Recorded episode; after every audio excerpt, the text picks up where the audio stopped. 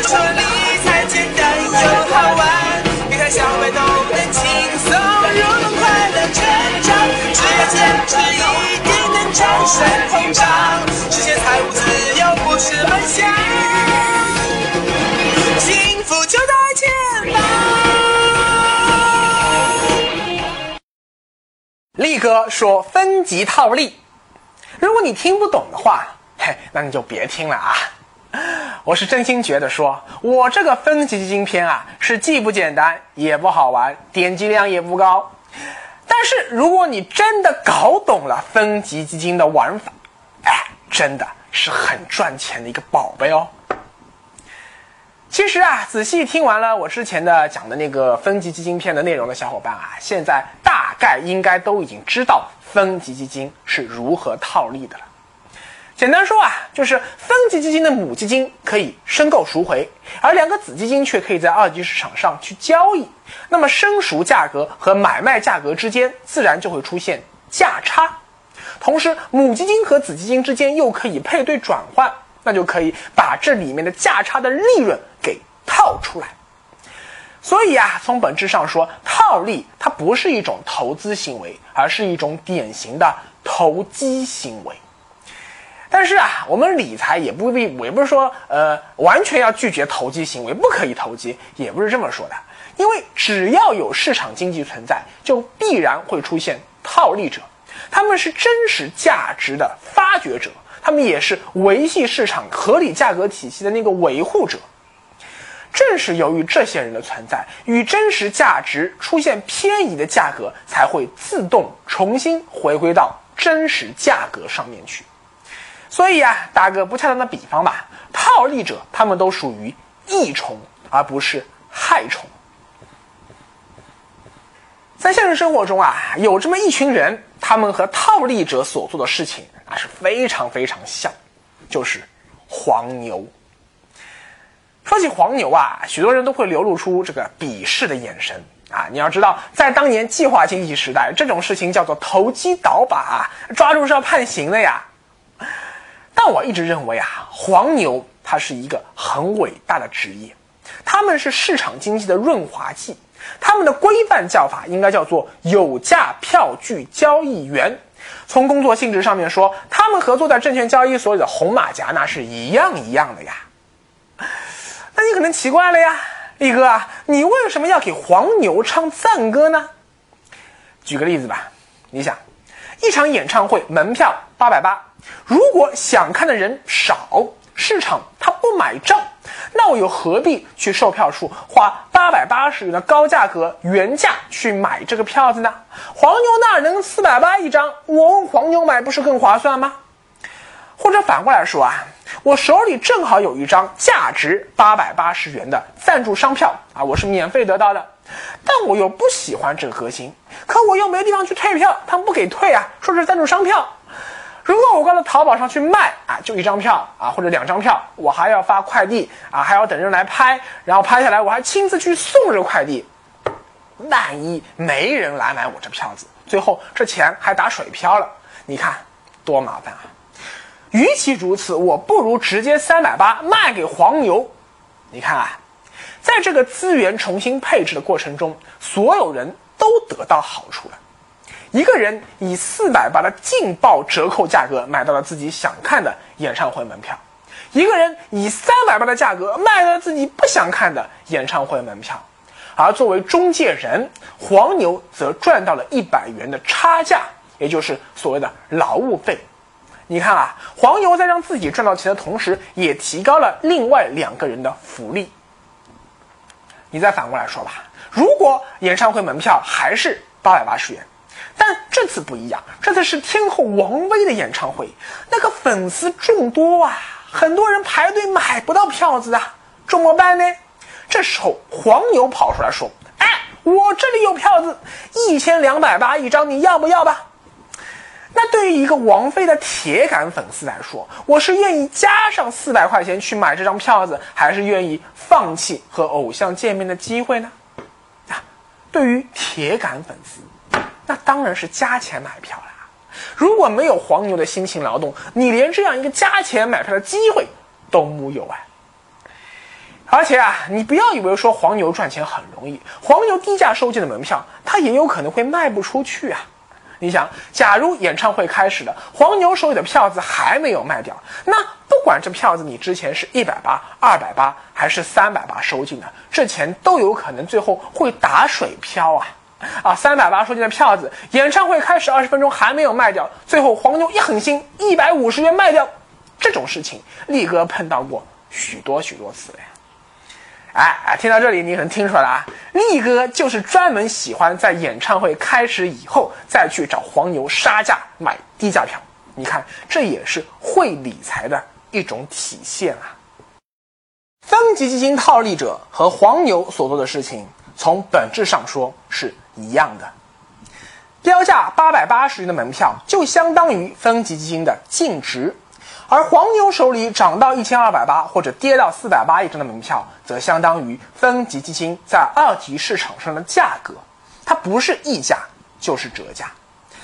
许多小白啊买了分级币以后啊，一直没有搞明白这个问题，就是明明今天股市是涨的，我晚上一看分级币的净值也是涨的，可为什么我手里的分级币的价格，哎，今天却是下跌的呢？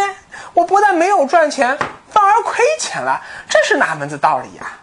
哎，就是因为溢价折价在这里面捣鬼，而且就像我之前说的呀，影响折溢价的因素非常多，非常复杂，你也讲不清楚它今天为什么溢价会扩大或者折价会扩大。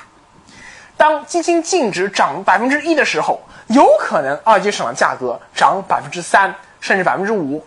但也有可能二级市场的价格会下跌百分之一，甚至下跌百分之三，这都是有可能的。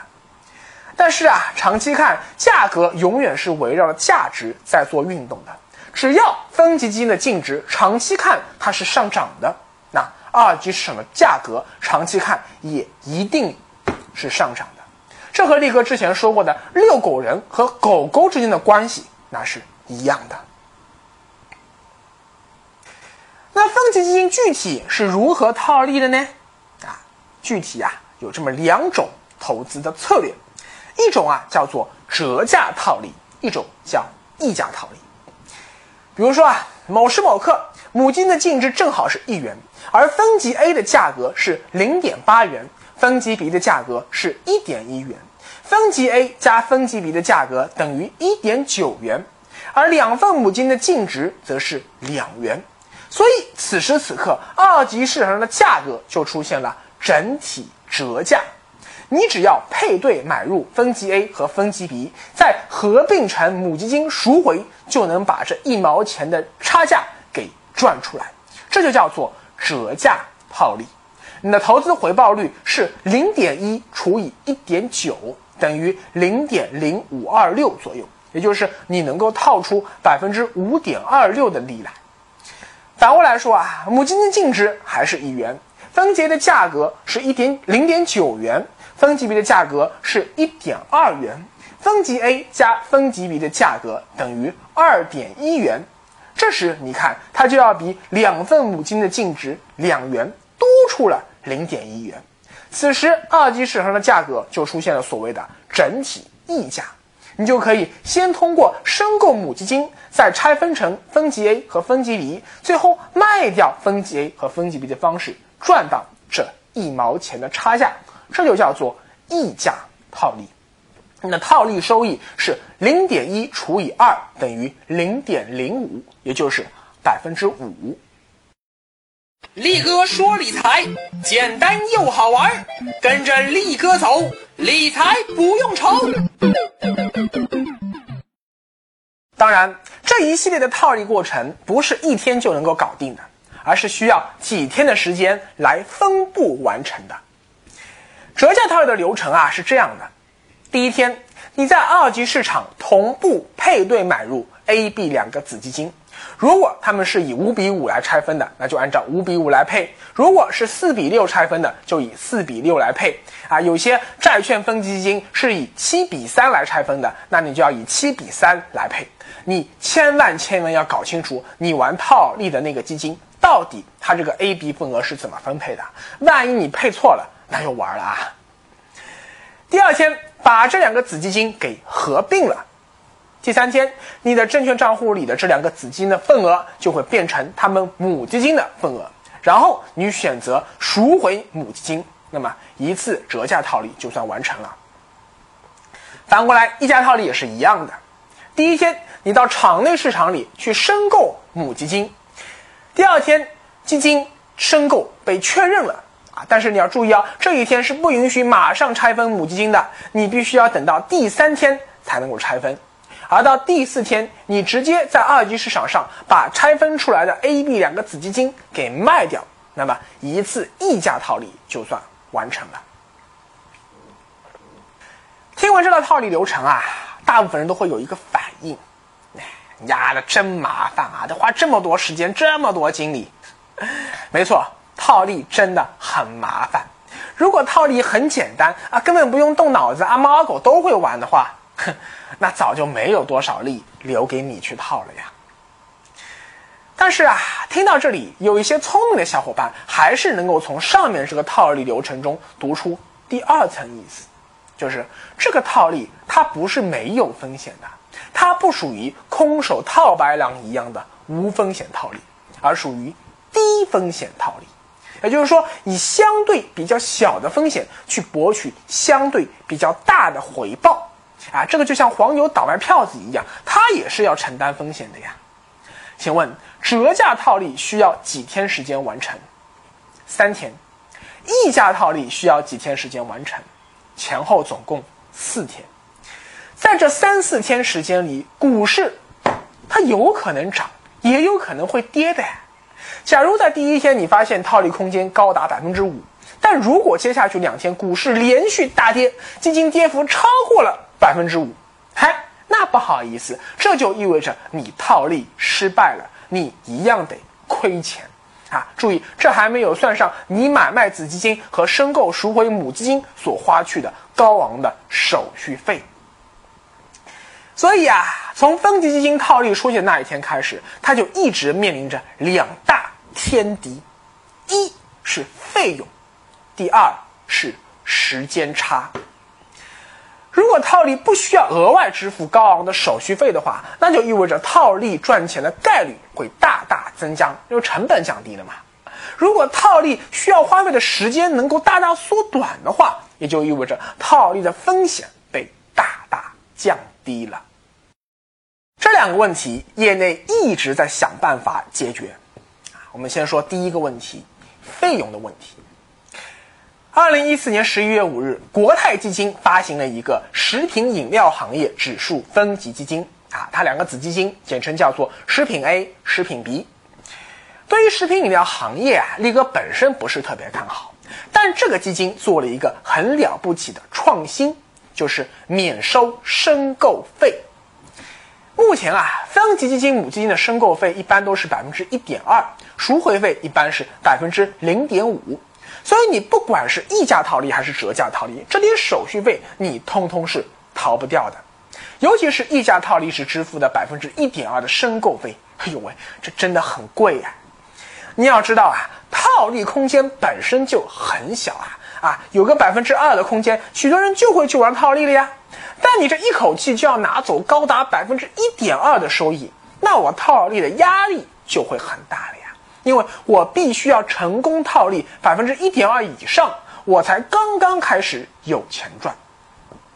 这么一来啊，就像那个出租车司机的那个份子钱一样啊，每天一早上一醒来啊，还没开工呢，我就已经倒欠公司好几百块钱了。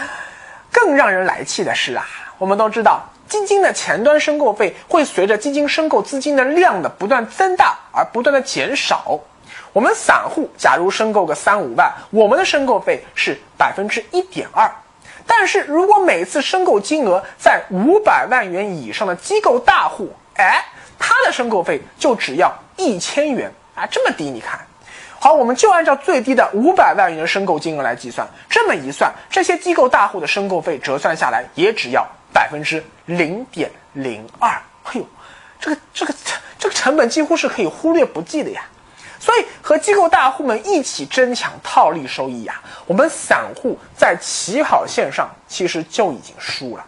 你成本差这么多，你还套个毛线球啊？当然了，国泰基金它也并不真的是这个学雷锋做好事啊。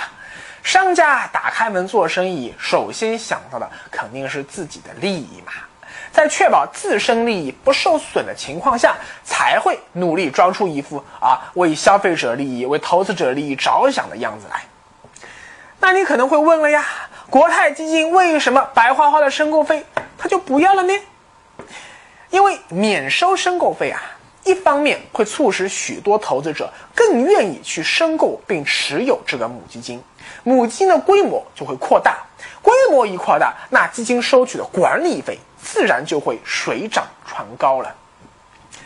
另一方面啊，这么一来也会促使更多的套利资金去申购母基金，再拆分成 A、B 两个子基金去玩溢价套利。